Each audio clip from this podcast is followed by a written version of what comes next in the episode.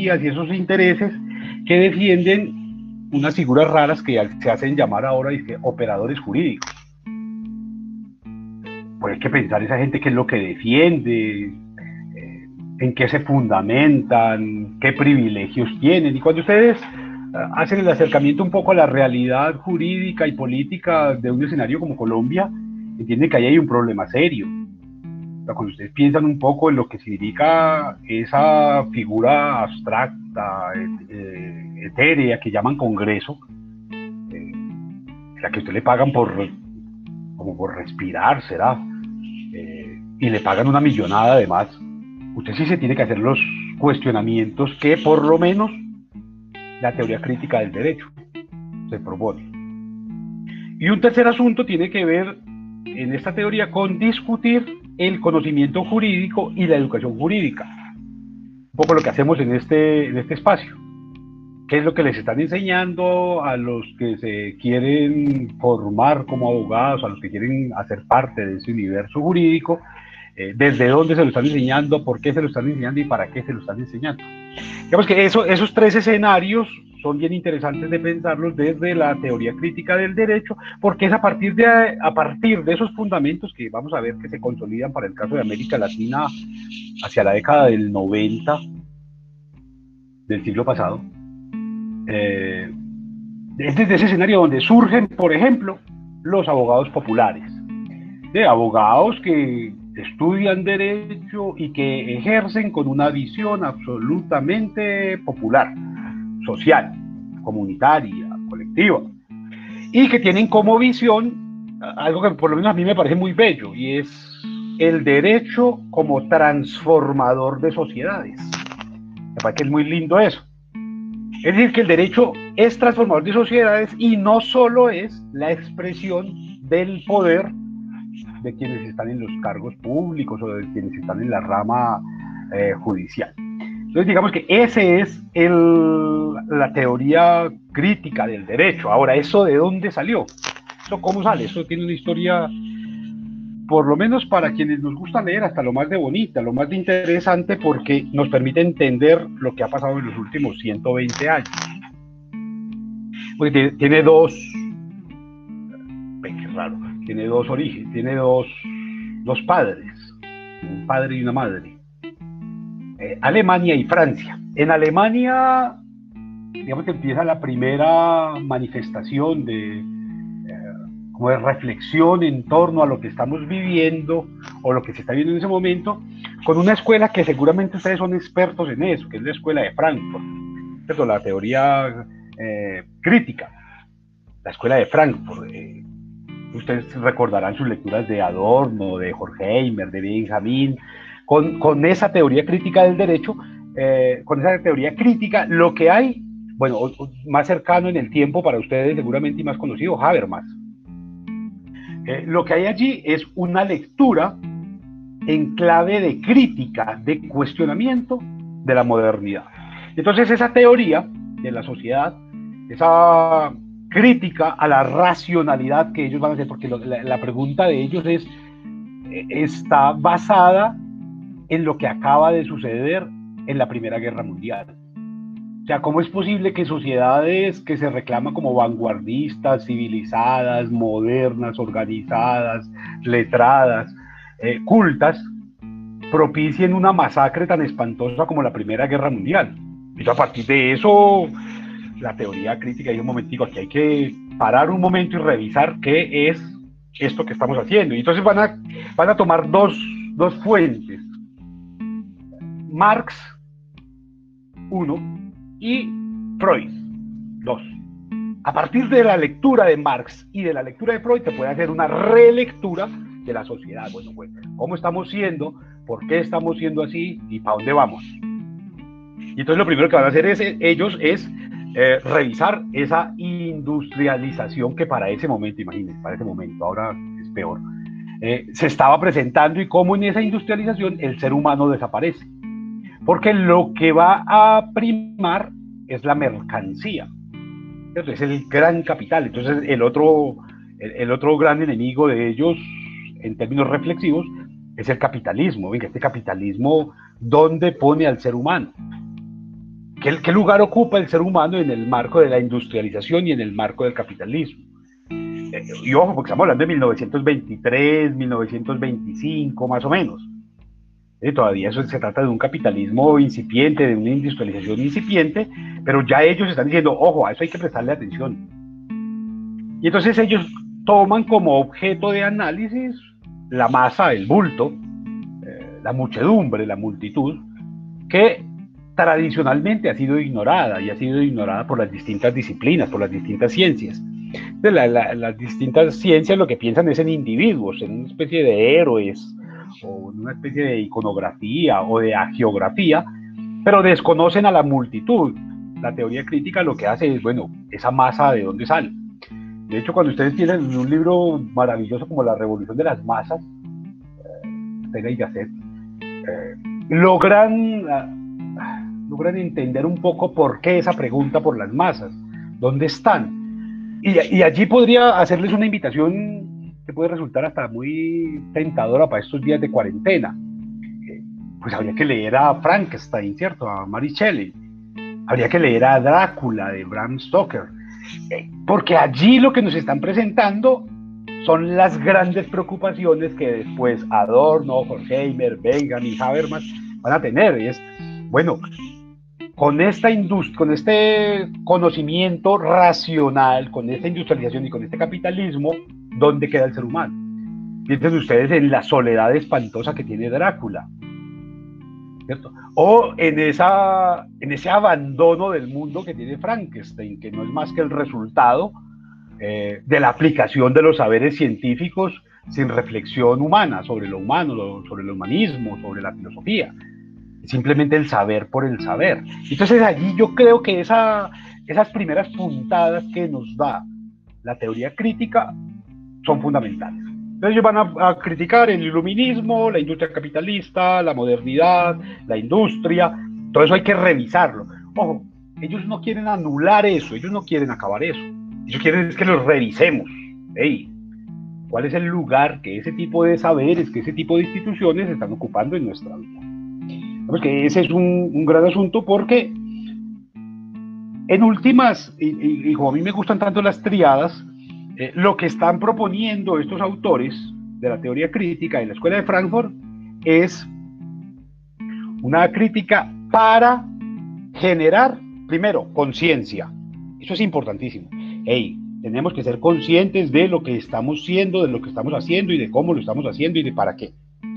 Segundo, una teoría crítica para la resistencia. Y eso es importantísimo. Y tercero, una teoría crítica para la emancipación. Y ahí es donde vamos a encontrar el hilo conductor que nos une con la teoría crítica aquí en América Latina. Como esto está aprendiendo en Alemania. Pero Alemania en este momento, 1923-25, es una nación apenas recién fundada, tiene en ese momento 45 años de fundada. Eh, apenas se está constituyendo como nación y ya es una tremenda potencia, tiene una fuerza filosófica, musical, cultural, artística, pero sobre todo militar, se está constituyendo en ese momento para poderse enfrentar después en la Segunda Guerra Mundial, eh, supremamente espantosa, genera espanto. Digamos que ese es el primer asunto, digamos, el, primer eh, antecedente de esa teoría crítica. La segunda teoría crítica del derecho la segunda base, el, otro padre, la madre, podríamos pensar, es Francia. Y Francia genera lo que se conoció como una teoría crítica postmoderna. Postmoderna. Y allí ustedes van a encontrar ah, a Deleuze, por ejemplo, Deleuze Deleuze, a Guattari, a Maffesoli.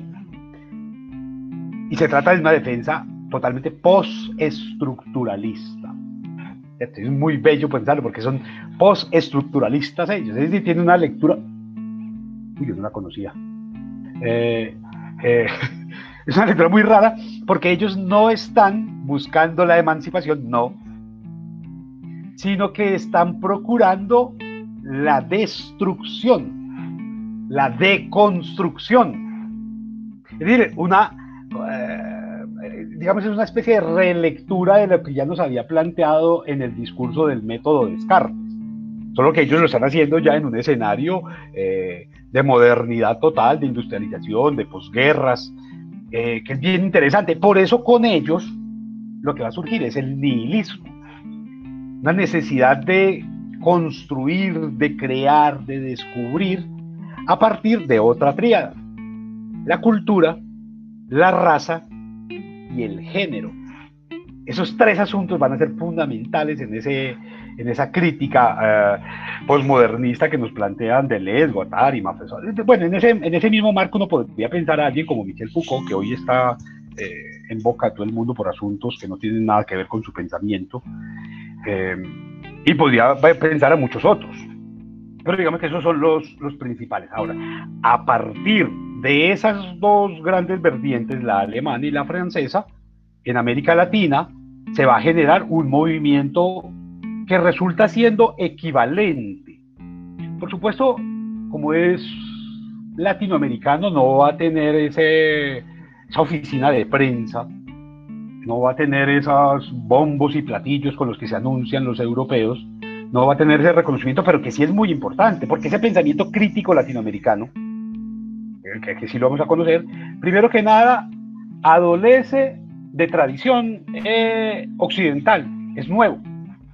Para los europeos resulta absolutamente importante la historia, la tradición. Por eso ellos casi todo lo remiten al imperio romano o a los griegos o a, los imperios em, fuertes del, imperio austrohúngaro.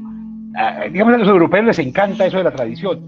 Los latinoamericanos como tuvimos un periodo casi de 400 años de negación de sí mismos, tenemos una especie de vergüenza por nuestra propia historia, entonces cualquier eh, descubrimiento, cualquier elaboración o cualquier construcción resulta nueva, nueva.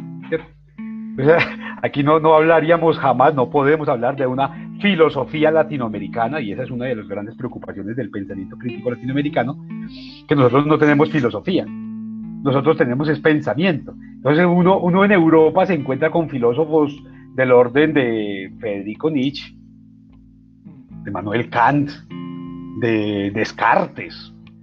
Y esos son filósofos y construyeron unos esquemas de pensamiento tremendos y tienen esa palabra, ¿cierto? Filósofos. Uno aquí en América Latina se encuentra con alguien como Fernando González y es un borrachón de esquina aunque haya generado toda una línea de pensamiento que es absolutamente coherente, eh, profunda, eh, analítica, aquí uno se encuentra con un autodidacta como Stanislao Zuleta y la gente se burla de él, eh, bobito, ni siquiera es bachiller. Hay, hay un desconocimiento de lo propio, una negación de la propia historia que va en contra de la generación de ideas que permitan que nos reconozcamos como latinoamericanos. Es claro, si uno lo, lo piensa en, en, clave de posmodernidad, tendría que pensar que ese pensamiento crítico latinoamericano se puso en evidencia, sobre todo en la década del 90, con las constituciones de los Andes. Que eso me parece bien interesante, porque las constituciones de los Andes, ustedes piensen en la constitución de Venezuela, por ejemplo, la constitución de Ecuador, la constitución de Bolivia, que son constituciones absolutamente progresistas, progresistas. Y aquí se supone hoy que estamos hablando de los progresistas, pero no, desde el 90 las constituciones políticas de estos países eran progresistas, es decir, estaban escritos en, una, eh, en un pensamiento crítico, en una teoría crítica de base marxista. Por eso es tan interesante cuando se piensa lo que sucedió en Cuba. Todo, todo ese fenómeno de la Cuba revolucionaria y después de la Cuba de los 90, es fundamental. Lo que pasó en Venezuela en el periodo Chávez, lo que pasó en Bolivia con el periodo Evo, lo que pasó con el periodo Correa. E-, eso es bien interesante porque ahí lo que había era la reivindicación de unas ideas de pensamiento crítico. Entonces uno nunca ve a Evo Morales usando corbata, ¿cierto? Y tampoco ve a Correa utilizando corbata nunca. Hay, que es una manera de reivindicar, yo no soy europeo, yo soy latinoamericano y yo me comporto como latinoamericano, vivo como latinoamericano, pienso como latinoamericano y entiendo el contexto latinoamericano por encima de otros contextos. Ya veremos que eso tiene un, problema bien, bien interesante y es el de poner en duda las hegemonías. Ustedes mismos que son posteriores a ese pensamiento y a esas constituciones, ustedes yo creo que son como del nuevo siglo, eh, o la mayoría de ustedes son del nuevo siglo, eh, fueron educadas en el marco de las hegemonías, todavía en un eurocentrismo y en una especie de, de negación de lo propio que los lleva a pensar que lo americano es bueno, pero lo latinoamericano es burdo, es ordinario. Eh, hay una serie de palabras eh, displicentes para nombrar lo que es latinoamericano. En España utilizaban la palabra sudaca, por ejemplo, como, eh, como poca cosa, como arrimado, como levantado. Y, es una concepción que se pone en evidencia justamente a partir de la consolidación simultáneamente con estos movimientos del narcotráfico, que pone, eh, que pone digamos, los intereses económicos al servicio de esas hegemonías, que son las que cuestiona el pensamiento crítico. El pensamiento crítico dice un momentico, esas hegemonías no tienen nada que ver con nosotros, nos han negado. A ustedes los, seguramente siendo mucho más nuevas en la tierra que yo, ustedes, le siguieron presentando a Cristóbal Colón como tremendo héroe, es un superhéroe, un canijo ladrón, violador de indias, pero se lo presenta como un héroe. Ustedes siguen adorando todavía, en el caso de Antioquia, a un miserable como Robledo, que lo único que hizo fue robarle a, a Belalcázar, que ya le había robado a Pizarro, que ya le había robado a la corona, y entonces es un ladrón de ladrones de ladrones. Y sin embargo se lo siguen presentando como los grandes íconos. Y el, y el año pasado justamente se veían muchos movimientos de estos de pensamiento crítico que diciendo, no, no, un momentico, hay que revisar la historia y hay que tumbar esos ídolos eh, que han sido unos pillos, que han sido unos malandrines y reivindicar lo indígena. Porque lo indígena está en los platos, lo indígena está en la ropa, está en, bueno, está en el espejo cuando uno se mira y aparece, pues miren esta nariz, miren esta frente, pues esta vaina no es europea es más indígena que cualquier cosa. Entonces uno, sí tiene que aprender a reconocerse y reconocerse sin pena ni vergüenza. Yo no me voy a pintar el pelo de amarillo para que crean que soy más bonito, más blanco. El pelo mío, es la nariz mía, yo no me la voy a operar, yo no me voy a hacer blanqueamiento dental, ni me voy a hacer un despercubrimiento de axilas, eh, que para parecer más blanco. Y ahí se ponen en evidencia esas prácticas hegemónicas que nos han vendido, por ejemplo, desde la estética, que es lo bello y que no lo es. Y porque usted tiene que hacerse lipoescultura y tiene que eh, elevar su estatura mucho más allá de lo que es y tiene que sacarse una cantidad de cosas que son naturales en usted para poder parecerse a otros. Esas son las hegemonías que el pensamiento crítico intenta develar para tratar de superarlas en la aceptación del contexto y en la reivindicación de fórmulas propias de existencia. Eh, eh, eso va a dar con teorías muy bellas, como, como vamos a ir eh, mirando en, adelante. Pero digamos que lo, lo, primero es eso, es ir en contra de las hegemonías, ¿cierto? Y sobre todo reivindicar los nuevos sujetos. Ahora, los nuevos sujetos no son nuevos. Los nuevos sujetos son más viejos que los que les ponen el nombre de nuevos sujetos porque estamos hablando de los indios, los indígenas. Los indígenas empiezan a ser sujetos a partir del 90. Antes del 90 no existían los indígenas, imagínense, porque se supone que con la llegada de Colón a ellos les dio pena y se escondieron. Entonces ustedes cuando ven historia, entonces los indígenas salieron como bobitos a aplaudirle a Colón y a regalarles mujeres, joyas y, y comida, y se desaparecieron y luego vuelven a aparecer en la Constitución del 91. O sea, aquí no hay, aquí durante toda esa época que se llama la conquista y la colonia, no existieron los indígenas. Porque la Constitución del 86 los había negado. Colombia es una nación blanca, eh, católica y prohispánica. No existían los indígenas.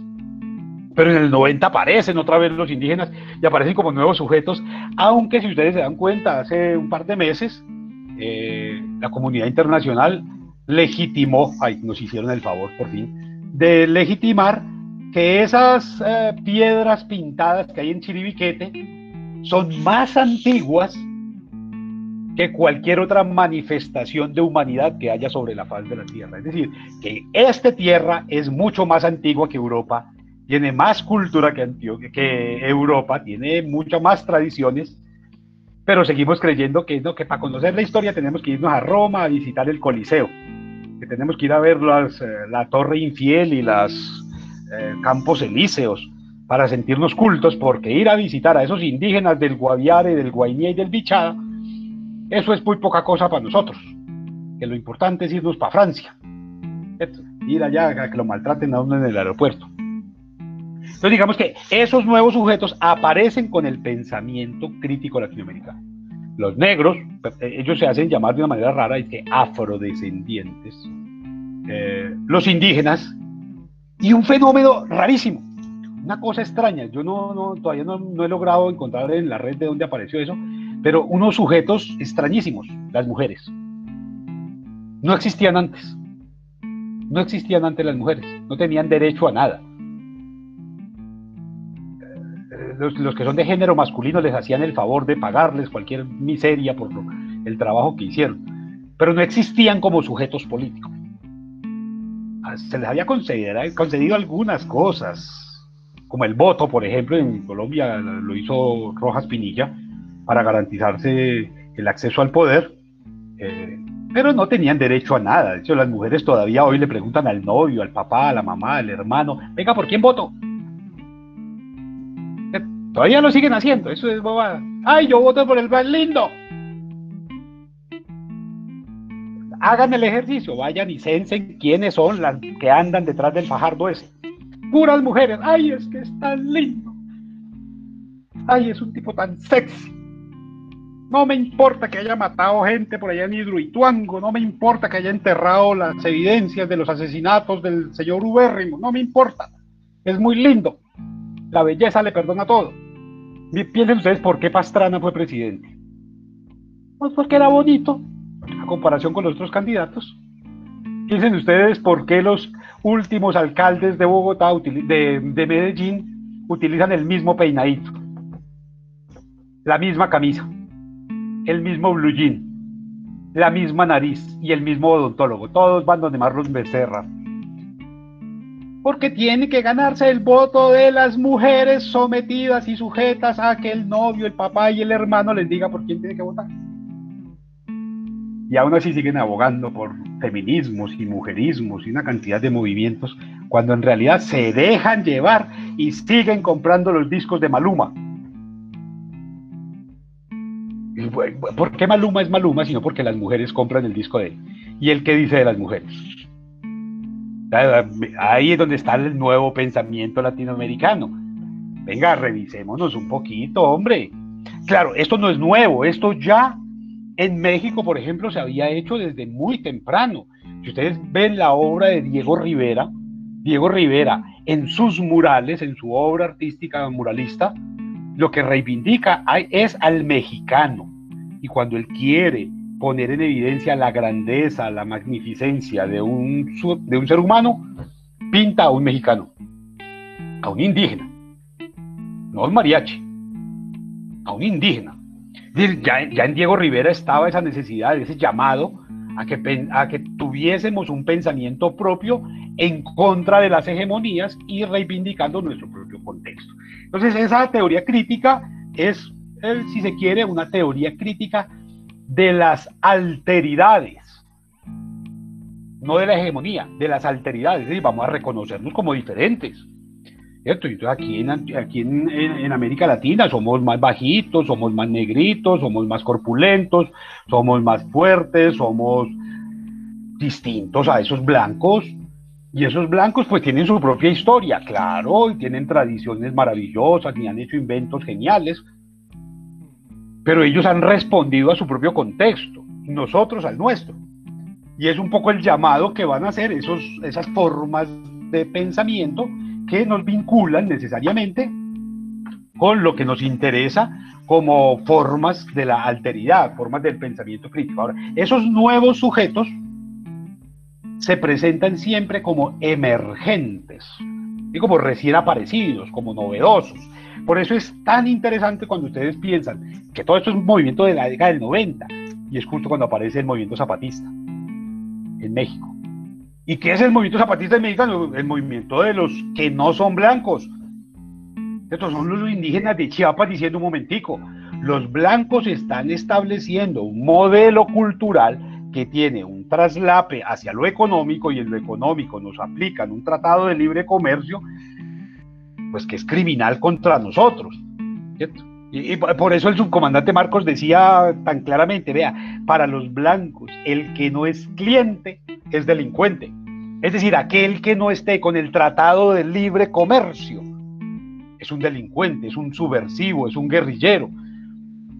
Y entonces todos esos movimientos de reivindicación nacionalista como el movimiento zapatista son resultado del pensamiento crítico latinoamericano que defiende las alteridades, las diferencias, la inclusión y los nuevos sujetos.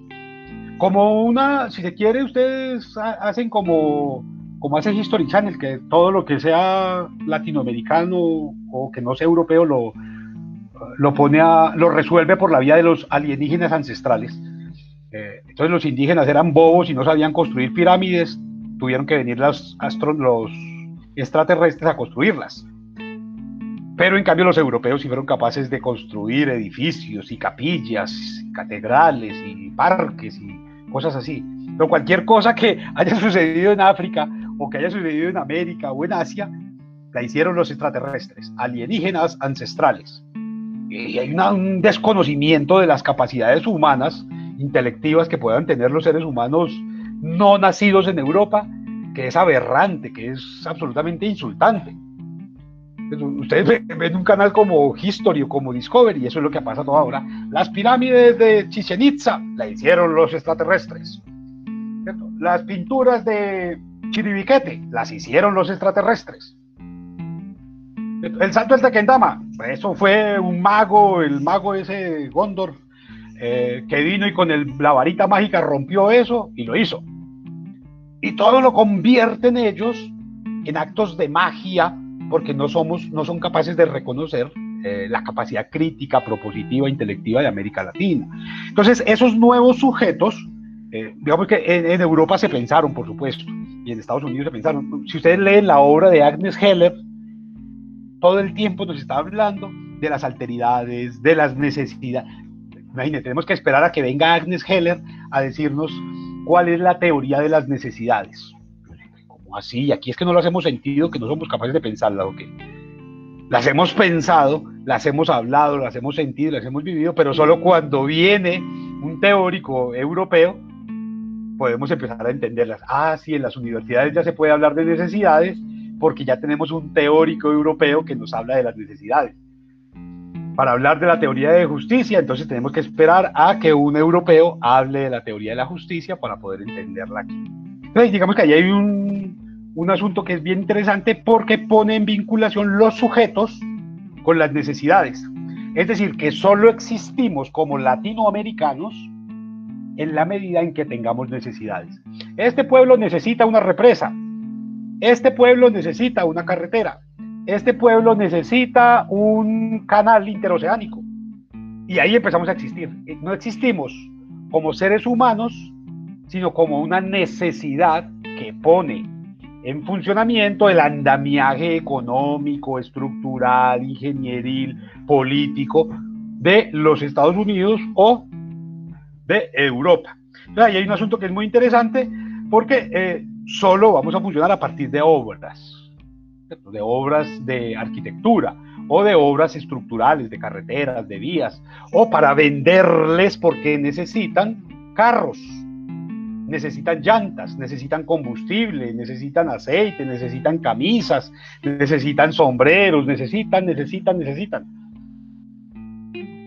En un menor orden, porque somos proveedores de. Y allí tendríamos que entendernos entonces como proveedores. Y a mí me gustaría que ustedes hicieran el ejercicio de intentar pensar cómo en América Latina nunca se ha producido nada, nada, nada para América Latina. Todo lo que se ha producido se ha producido para Europa o para Norteamérica. ah, que vamos a producir oro. Ah, ¿y eso para quién es? No es para nosotros. Eso es para allá. bueno, que vamos a producir petróleo y eso es para nosotros. No, eso es para allá. Vamos a producir café. No, el café se produce es para exportar. Vamos a producir eh, banano para, explorar, para exportar. Vamos a producir flores para exportar. Vamos a producir arroz para exportar. Todo lo que se... Vamos, bueno, vamos a producir coca, pues, para exportar. Todo lo que se hace aquí, todo lo que se crea, todo lo que se diseña, no es para nosotros, aunque se haga aquí, con elementos de aquí, con materiales de aquí, con manos de aquí, con sangre de aquí, con sudor de aquí, con lágrimas de aquí, sino que se hace para exportar y para exportar baratico, eso sí. Ahora la selva, la estamos tumbando. ¿Para nosotros? No, para ellos. Ellos son los que se llevan los palos. A nosotros nos queda el hueco, la deforestación. Aquí dejamos de sembrar comida para sembrar a racacha, para poder sacar etanol, para poder exportar etanol. Entonces ahí hay un asunto que eh, todo ese pensamiento crítico latinoamericano realmente creo que toca, eh, que pone el dedo en la llaga. Ahora, sobre eso hay unos teóricos latinoamericanos, latinoamericanos, hermosísimos. No sé si ustedes los conozcan, pero a mí me parece que sería fundamental como teóricos, ojo, como teóricos. Hay un, argentino que se radicó en México hace muchísimos años, después de haber andado por todo el mundo, Enrique Dussel, eh, que es una maravilla ese hombre para hacer trabajos en los que se reivindica, en lo que se reconoce el ser latinoamericano. Y por supuesto, él es un graduado de filosofía, un doctor en filosofía, conoce de todas las maneras posibles la filosofía europea, pero se dedicó a hacer la construcción del pensamiento latinoamericano desde la filosofía, con un rigor absoluto. Entonces, yo creo que conocer a Dussel, por ejemplo, o a Castro Gómez, por ejemplo, importantísimo. Me parece que Aníbal Quijano, son filósofos latinoamericanos que de verdad han logrado entender las dinámicas desde las cuales podemos apostarle a un reconocimiento de lo que somos. Entonces, ¿ellos qué hacen? Trabajan sobre la alteralidad, la pluralidad y la interculturalidad. Esos tres elementos para ellos son fundamentales. La alteralidad, la pluralidad y la interculturalidad. ¿Cuáles son los fundamentos de eso? Pues digamos, los fundamentos de esa eh, crítica digamos que tiene dos. Uno, es que se construye desde la práctica. Eso es fundamental. La crítica latinoamericana, el pensamiento latinoamericano, el derecho latinoamericano, y eso les interesa a ustedes, se tiene que construir desde la práctica. Es decir, desde la reflexión sobre los modos de producción, aunque eso le suene marxista desde la dependencia constante que tenemos de. Siempre usted necesita escribir un documento y aquí y eso quién lo dijo. Cítelo siguiendo norma Zapa. Y todo es dependencia de. Y usted es esposa de quién? ¿Es hijo de quién? ¿Es miembro de quién? ¿De qué partido? Hay una dependencia y una teoría de la dependencia que es importantísimo pensarla, porque no solamente funciona en lo político, en lo cultural, en lo económico, en lo convencional, sino cada, vez que usted se va a comprar una camisa, ¿qué hace? Se lleva un amigo o una amiga. Ay, venga para que me diga si me queda bonito o no. Teoría de la dependencia. Hasta en escenarios le, le sirven un café y no le gustó que no me dijo. Está dependiendo del juicio de otro. Ay, venga, ¿por qué no me llamó a decirme que feliz cumpleaños o que buenos días o que suerte en el examen? Ahí hay una forma de dependencia también en las tradiciones más básicas. Pero esas tradiciones más básicas se extrapolan también a lo político. Miren, hay países, por ejemplo, en donde la inmensa mayoría termina votando por el que le diga el más cafre. Y lo dicen con orgullo. Ay, no, yo voté por el que me mandaron que votara. Y tomé, le, tomé foto al tarjetón y todo para demostrarlo.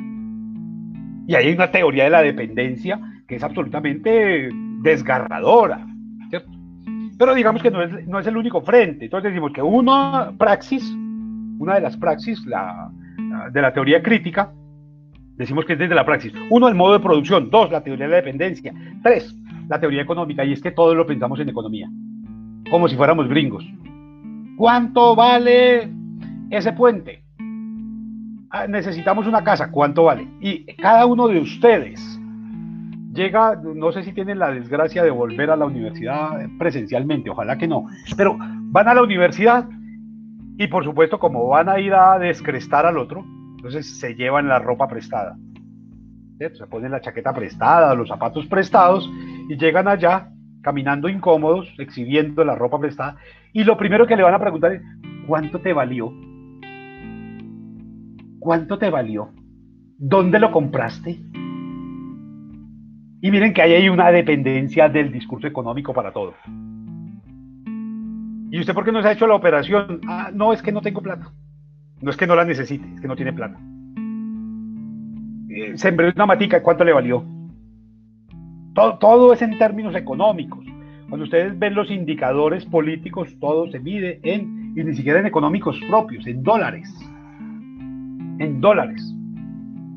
Entonces hay un asunto ahí que tiene que ver justamente con esa reivindicación de construir una teoría crítica desde la práctica, desde los modos de producción, desde la teoría de la dependencia, desde la economía y desde la explotación.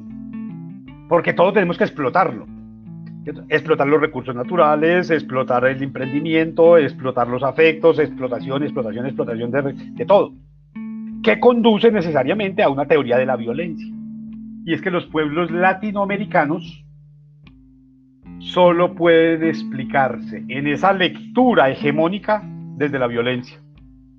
¿Cómo consiguieron la independencia? Con guerra. ¿Y qué fue lo que pasó después? Más guerra. Y después otra guerra civil. Y después otra guerra civil. Y después más guerras. Y después la dictadura. Y después más guerra. Y después... Todo lo explicamos por la vía de la violencia. Todo lo explicamos por la vida. ¿y usted por qué está triste? Es que me mataron a mi hermano. ¿Y usted por qué está llorando? Porque es que mataron, porque es que en lo que van corrido este 2021 han sucedido ya 21 masacres. Todo es violencia. La única forma de entender nuestra existencia pareciera ser, desde el discurso hegemónico, la violencia.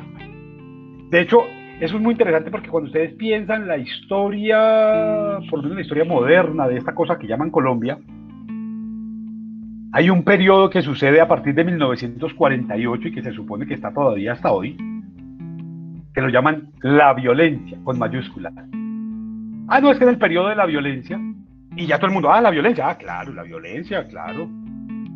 Ah, no, es que la violencia narco-paramilitar, es que la violencia del narcotráfico, todos son carrobombas, todos son fusilamientos, todos son falsos positivos, todo es masacres.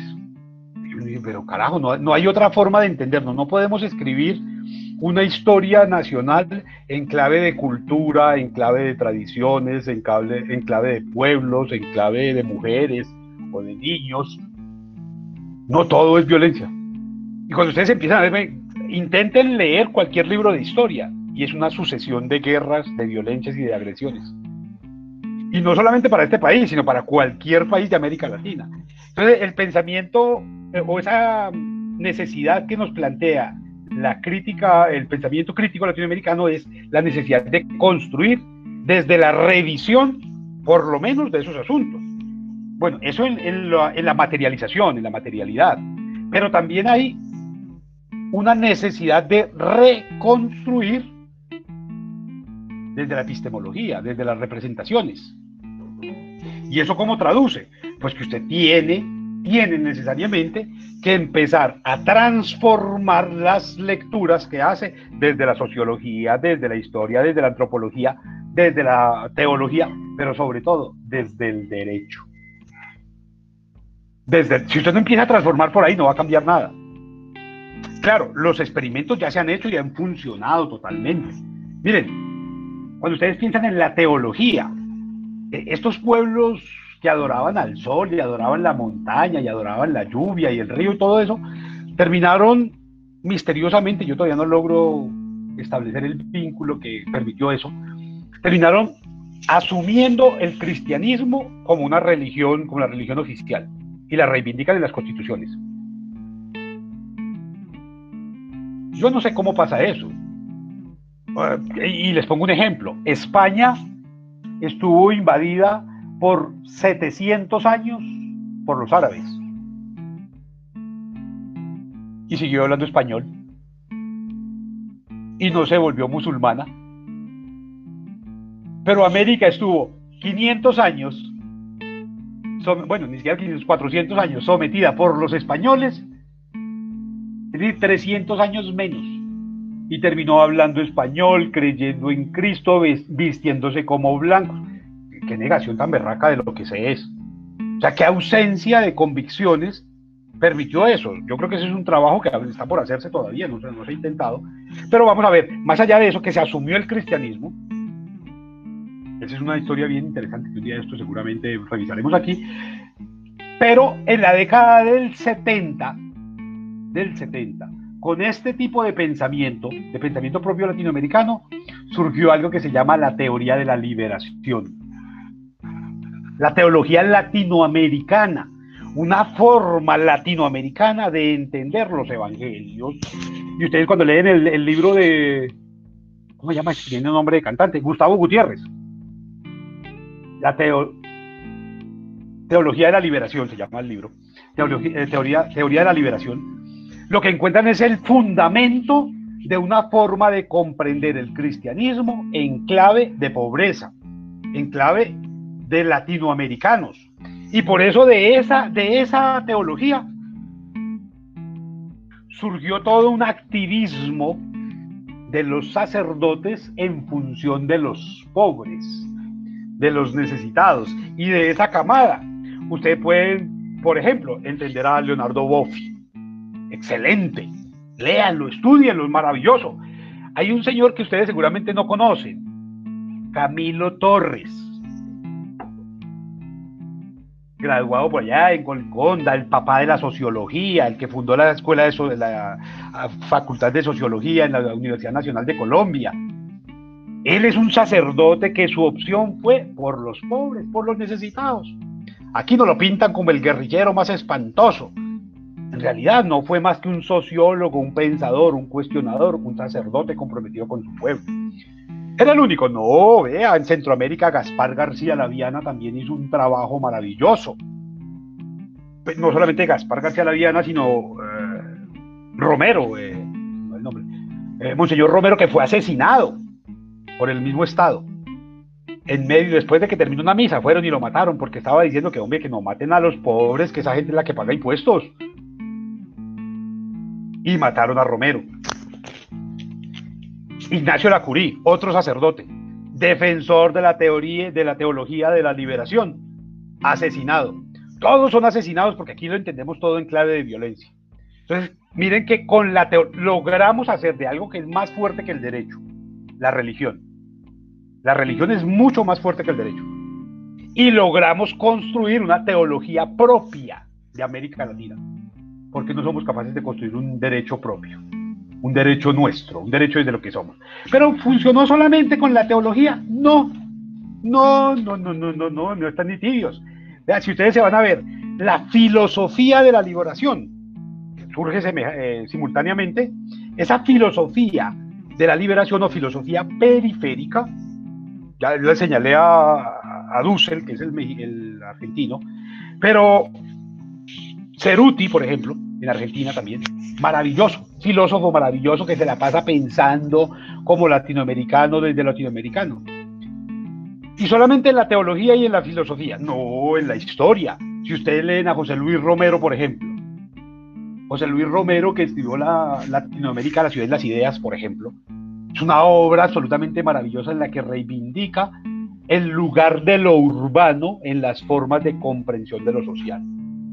José Luis Romero es el gran maestro de la historia latinoamericana y no la está pensando desde Europa, aunque previamente escribió historia europea. él es uno. Luis González en México. descubrió una manera maravillosa de estudiar la historia a partir de lo que él llama la microhistoria, la historia del barrio, la historia del pueblo, la historia de la iglesia, la historia de la lechería, la historia de la finca. Con Luis González, por ejemplo, hay una cosa maravillosa la geografía. Sí que hay geógrafos latinoamericanos que piensan la geografía latinoamericana. Quizás el más importante es un brasileño, el Milton Santos, que se ha dedicado a escribir sobre la geografía latinoamericana. Ahora mismo en Netflix hay una serie sobre los Andes maravillosa, lástima que sea hecha por gringos, pero que nos está contando, bueno, ¿y qué son los Andes? ¿Qué son los Andes?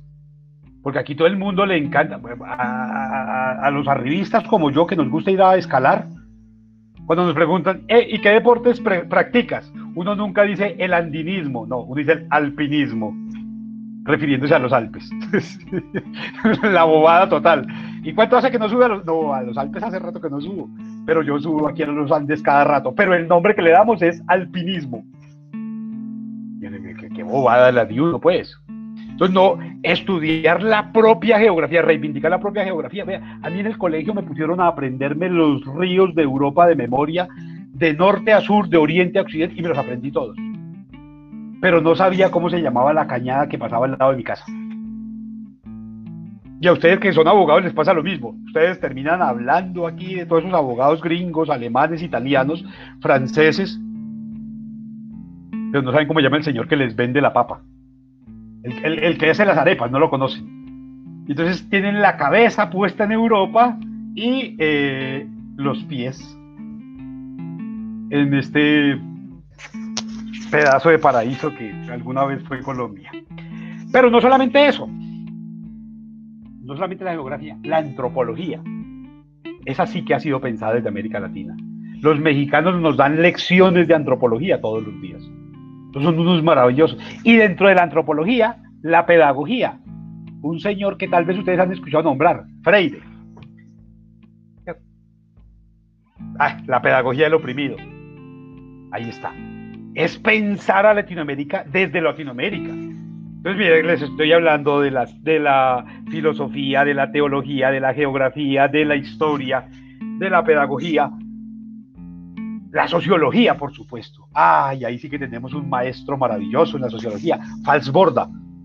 Se inventó toda una forma de entender la sociología desde América Latina con una eh, doctrina, con una metodología que es la investigación, acción participativa.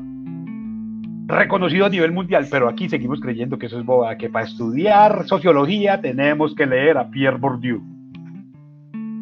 Porque Falsborda nos, nos queda chiquito, eso no. Floresta Fernando, por ejemplo, en, en Brasil, hace un trabajo sociológico hermoso sobre América Latina.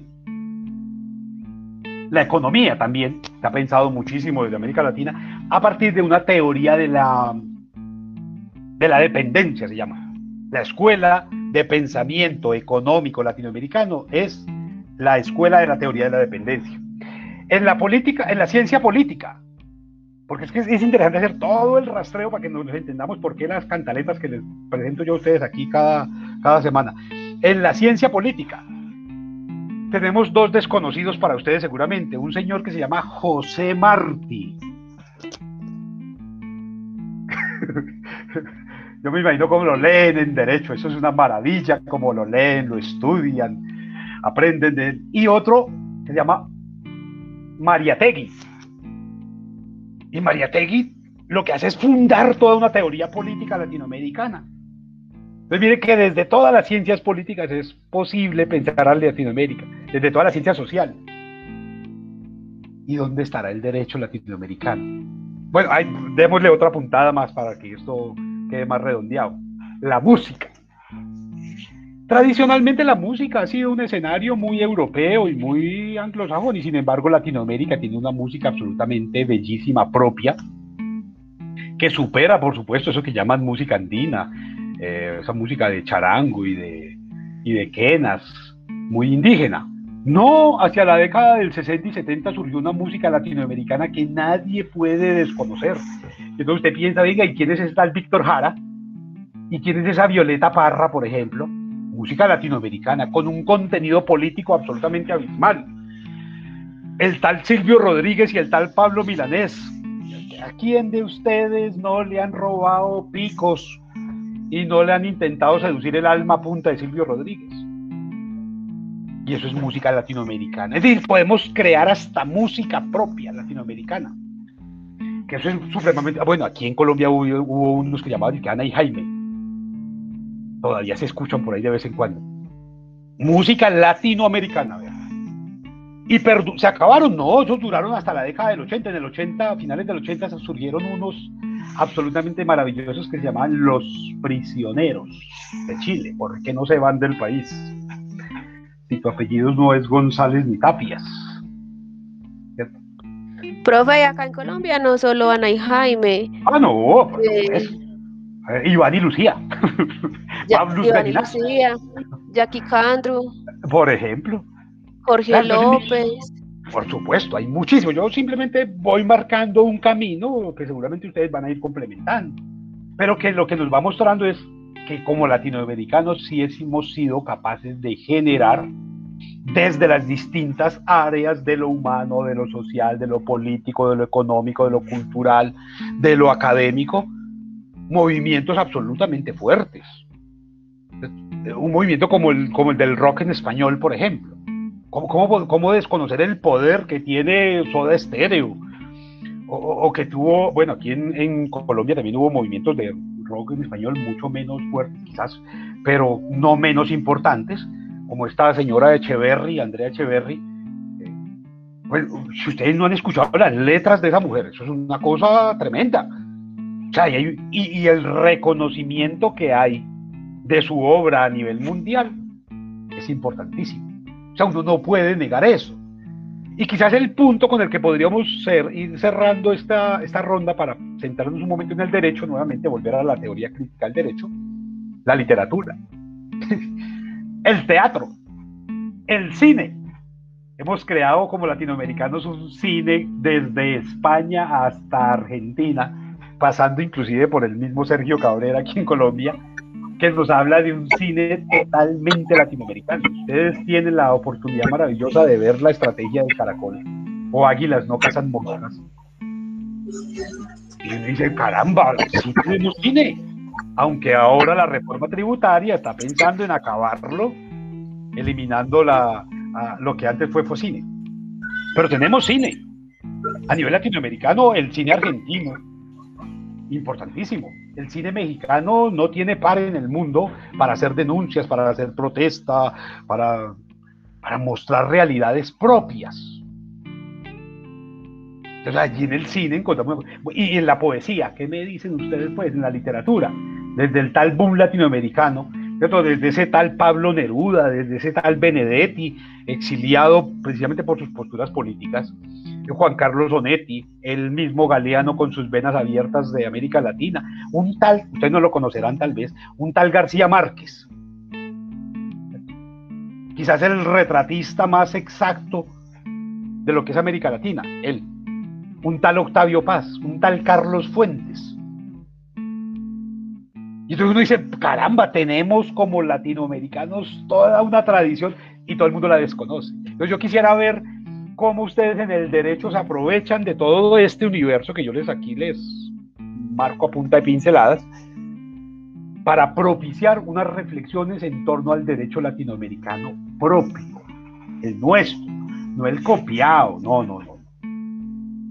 Pues, vamos viendo entonces el teatro del oprimido, importante. El en el teatro tenemos, bueno, llegamos a tener el festival iberoamericano de teatro más importante a nivel mundial durante casi 20 años hasta que, hasta vino algún Uribe por ahí y lo prohibió. De, esas cosas raras que pasan, que le parecía que era muy castrochavista. Eh, en la literatura, bueno, un señor que se llama Ernesto Sábato, yo no sé si lo han leído alguna vez. Un señor que se graduó de física pura en la universidad, que ejerció como físico y que en los tiempos libres se le daba por escribir novelas maravillosas, como El túnel, por ejemplo cosas tan increíbles como Sábato, como Jorge Amado en Brasil, el autor de Doña Flor y, sus dos maridos, o como eh, Gabriela Clavo y Canela, por ejemplo. Eh, este señor que acaba de cumplir años, ¿cómo se llama? Que vive ahora en España, arrepentido de ser latinoamericano, eh, que era muy amigo de García Márquez, tiene una obra sobre la ciudad de los perros. ¿Cómo se llama? peruano acaba de cumplir años la semana pasada me va el nombre ahora mismo, por algo será.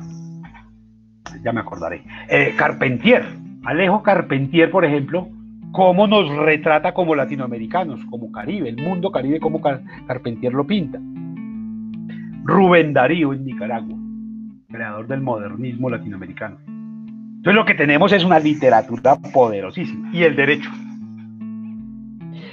Pues hubo un momento hacia la década del 90 cuando surgió ese pensamiento andino en el que el derecho se hizo una pregunta bien interesante y es ¿cómo podría el derecho servir de herramienta para la liberación? Porque en la década del 90 es la década de la liberación, si ustedes se dan cuenta, es el momento en el que Nicaragua, El Salvador, toda Centroamérica eh, está consolidando proyectos revolucionarios, traicionados todos, pero no importa. Pero ahí hay una pregunta, ¿cómo hacer del derecho una herramienta para la liberación? Y entonces allí la respuesta es muy interesante porque se acude otra vez a Europa a través de los movimientos de contracultura. Esos movimientos de jóvenes que en la década del 60 se opusieron a, se opusieron a la tradicional forma de educación, a la tradicional música, a la tradicional forma de vestido, a las tradicionales eh, prácticas sociales. Y en esa contracultura el derecho va a encontrar unas formas bien interesantes porque esa contracultura tiene dos representantes maravillosos. Un señor que aquí lo llamaríamos Juan Pablo Sartre, Jean-Paul Sartre, y su señora y amada esposa, doña la señorita Bois. Ellos dos dan las luces intelectuales para transformar el derecho. Claro, cuando ustedes los leyeron a ellos, ustedes entendieron, claro, es aquí, este es el punto de no dirían algunos por ahí, el punto de inflexión. A partir de la literatura de Sartre, de las ideas de Sartre, de esa, eh, ¿cómo es el postulado de él? El, hombre es un intermedio entre la nada y la nada, porque antes de nacer no somos nada y después de morir no somos nada. Eh, eh, esa, esa postura que, él tiene nos ayuda a pensar el derecho como una herramienta de transformación, ya no como un instrumento de opresión, sino como una herramienta de cambio. Y eso se lo debemos a, a, Simón de Beauvoir y a, Sartre. ellos nos forman la base de la teoría crítica del derecho. Bueno, habría que pensar también en, Henry Miller, un poco con, con Sexus, las dos tomos de Sexus, en los que se plantean esa necesidad de reformular el derecho el derecho para América Latina, el derecho de la alteridad, de la diferencia, del otro. Porque por supuesto en Europa ya había habido muchos experimentos de pensar al derecho, pero para Europa, para esa cultura, para los iguales, para los homogéneos. Entonces, claro, aquí en América Latina, como respuesta a esas obras de, de Sartre y de Simón de Beauvoir, va a aparecer la asociación crítica del derecho, una herencia rara que traemos por allá de Francia, asociación, es una asociación, una asociación crítica del derecho, que se dedicaba a repensar las instituciones jurídicas, hacia una crítica al derecho positivo. Así, así la van a conseguir cuando hagan el ejercicio de búsqueda, si es que, es que lo van a hacer alguna vez en la vida. Asociación Crítica del Derecho. Hacen una crítica al derecho positivo. Y la otra herramienta, esa es italiana, ellos se llamaban hermenéutica, hermenéutica del derecho, hermenéutica alternativa del derecho, se llamaban ellos. Y lo que hacían era el cuestionamiento del derecho desde adentro. Es decir, eran abogados en ejercicio de sus funciones que empezaron a cuestionar, oiga, y porque el juez es intocable y el juez no camina sino que levita y al juez no se le puede mirar a los ojos y al juez como que no se le puede nombrar. Y entonces empiezan a hacer una crítica, una, una hermenéutica crítica del derecho desde adentro, desde adentro. Por supuesto, eso tiene unos, unos lugares de conversión hacia lo, latinoamericano que son muy interesantes. Aparece sobre todo en México. En México aparece el, el primero que intenta reivindicar los movimientos indígenas, los movimientos de autonomía, los movimientos afrodescendientes en México. Y quien lo creyera, lo que son las sorpresas. En Colombia apareció uno. En Bogotá se creó una, en esa época se llamaban ONGs, ahora se llaman cunas de mamertos, eh, de castrochavismo los llaman, una ONG que se llamaba ILSA, ILSA, Instituto de Servicios Legales Alternativos, ILSA, así se llamaba. Y esa ONG empezó a hacer una cosa rarísima para la década del 90. Empezó a trabajar por los pobres. Empezó a defender barrios necesitados. Empezó a trabajar para el albañil, para la señora de la tienda, como ONG. Por eso eran servicios jurídicos alternativos, porque era para los que no podían pagarlo. Entonces allí hay un experimento muy bello que nos permite pensar que efectivamente hay, hay unos pensadores del derecho también en Latinoamérica que aunque son marginales, han intentado tomar nuestro propio contexto y convertirlo en objeto de reflexión y de construcción y de propuestas. Ahora, por fuera del derecho, pues más bien, en el marco del derecho, pero por fuera de lo jurídico, por supuesto que también ha habido experimentos.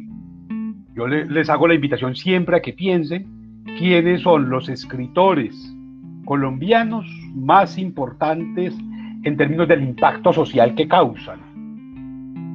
Y los tres tienen formación de abogados. García Márquez, estudió Derecho en la Nacional. William Ospina, y Darío Jaramillo Agudelo, se graduó de Derecho. Y ahí tienen ustedes, o sea, si es posible, o sea, el estudiar Derecho no le acaba el cerebro a uno, no, no, no lo convierte necesariamente en una especie como de autómata eh, obediente, sino que también cuando se, se genera la conciencia de lo social, permite abrir ventanas de pensamiento para entendernos, para realizar propuestas, eh, para asumir que vivimos en lo humano. Entonces, estas, estas teorías críticas, como las, como las vengo planteando, llegan al derecho, llegan a, tocar el ejercicio mismo del derecho, no como una especie de iluminación, como de generación espontánea, sino con, miren ustedes cómo hay una tremenda construcción epistémica que pasa por todas las áreas del saber. Uno podría pensar a sí mismo una cocina latinoamericana, una moda latinoamericana. Uno podría pensar una cantidad de escenarios que son neta, bueno, un turismo latinoamericano, pero unas estéticas latinoamericanas. Si ustedes van a pensar, por ejemplo, en el, en el arte, la pintura, y entonces ustedes ven un tipo como Guayasamín, como Fernando Botero, como el mismo Obregón, eh, como Vélez, como Eladio Vélez, como eh, el de Aranjuez, ¿cómo se llama? aquí el barrio Aranjuez, que es el más grande de todos los eh, Gómez. pero caramba, son los más importantes artistas. Solamente este, este hombre de, de Aranjuez y, y Diego Rivera lograron descubrir, nadie más lo ha hecho, cómo Da Vinci logró hacer esos murales para siempre. Y por eso esos murales para siempre están en Italia, están en México y están en Medellín únicamente. Nada más, en ninguna otra parte del mundo, porque ellos descubrieron el secreto, lo cultivaron, no se lo heredaron a nadie. A nadie se lo heredaron. Entonces uno dice, caramba, son artistas maravillosos, pero también en México está Siqueiros, por ejemplo, y ustedes encuentran una serie de todas las manifestaciones del arte. Entonces construimos una cantidad de escenarios, pero pareciera que en el derecho nos da miedo. Parece que en el derecho no hay la posibilidad, porque es que hay que pensar, pensar desde el derecho, porque entonces se ponen bravos los que tienen plata y quién nos va a pagar.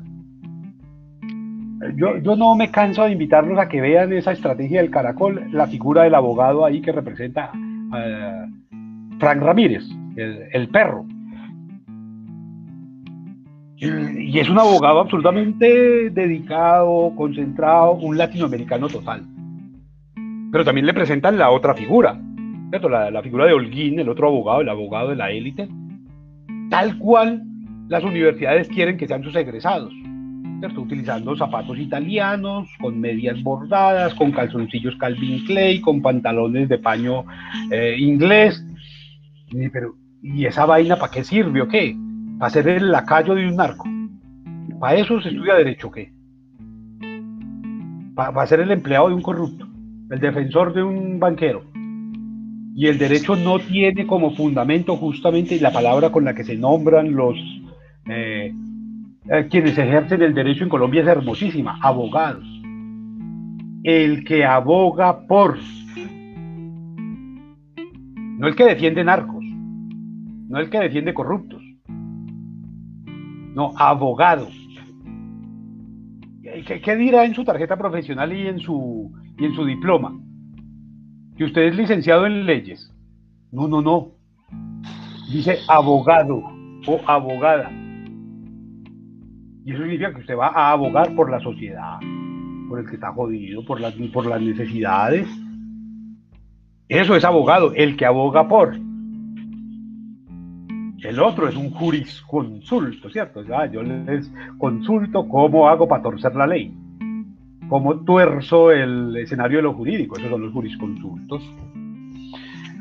Bien, espero que esta, como esta línea reflexiva de corte epistémico que les he venido, histórico epistémico que les he venido presentando hoy para tratar de legitimar la educación jurídica hoy, eh, tendría que decir como los, como los artistas, haya sido de su agrado y que en algo les pueda servir eh, no sé si tengan preguntas, dudas, comentarios, aportes. Eh, los escucho.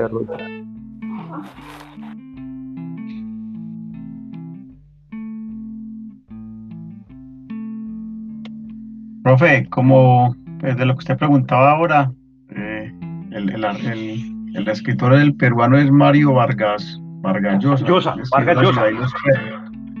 Sí, y escribió un libro maravilloso sobre la historia del Brasil que es una recuperación de todas esas tradiciones de los bandeirantes, casi hasta mediados del siglo XX, hermosísima también.